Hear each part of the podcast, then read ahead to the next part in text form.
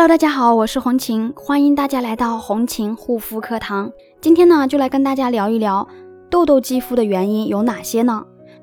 痤疮的发生主要与皮脂分泌过多、毛囊皮脂腺导管堵塞、细菌感染和炎症反应等因素密切相关。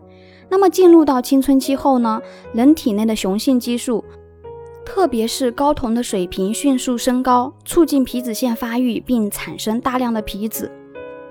如果油脂不能及时排出而堵塞毛孔，则会使厌氧菌、痤疮丙酸杆菌大量增殖，破坏表皮细胞而引发炎症反应。那么面部痤疮产生的原因呢，主要是有内因、外因这两个方面。如果朋友们也有这方面的肌肤问题呢，可以加我的微信幺三七幺二八六八四六零。那么下一期呢，接下来几期呢，嗯，再详细的跟大家聊一聊。内因外患的主要原因。好啦，今天的分享就到这里，感谢大家的收听，我们下一期再见。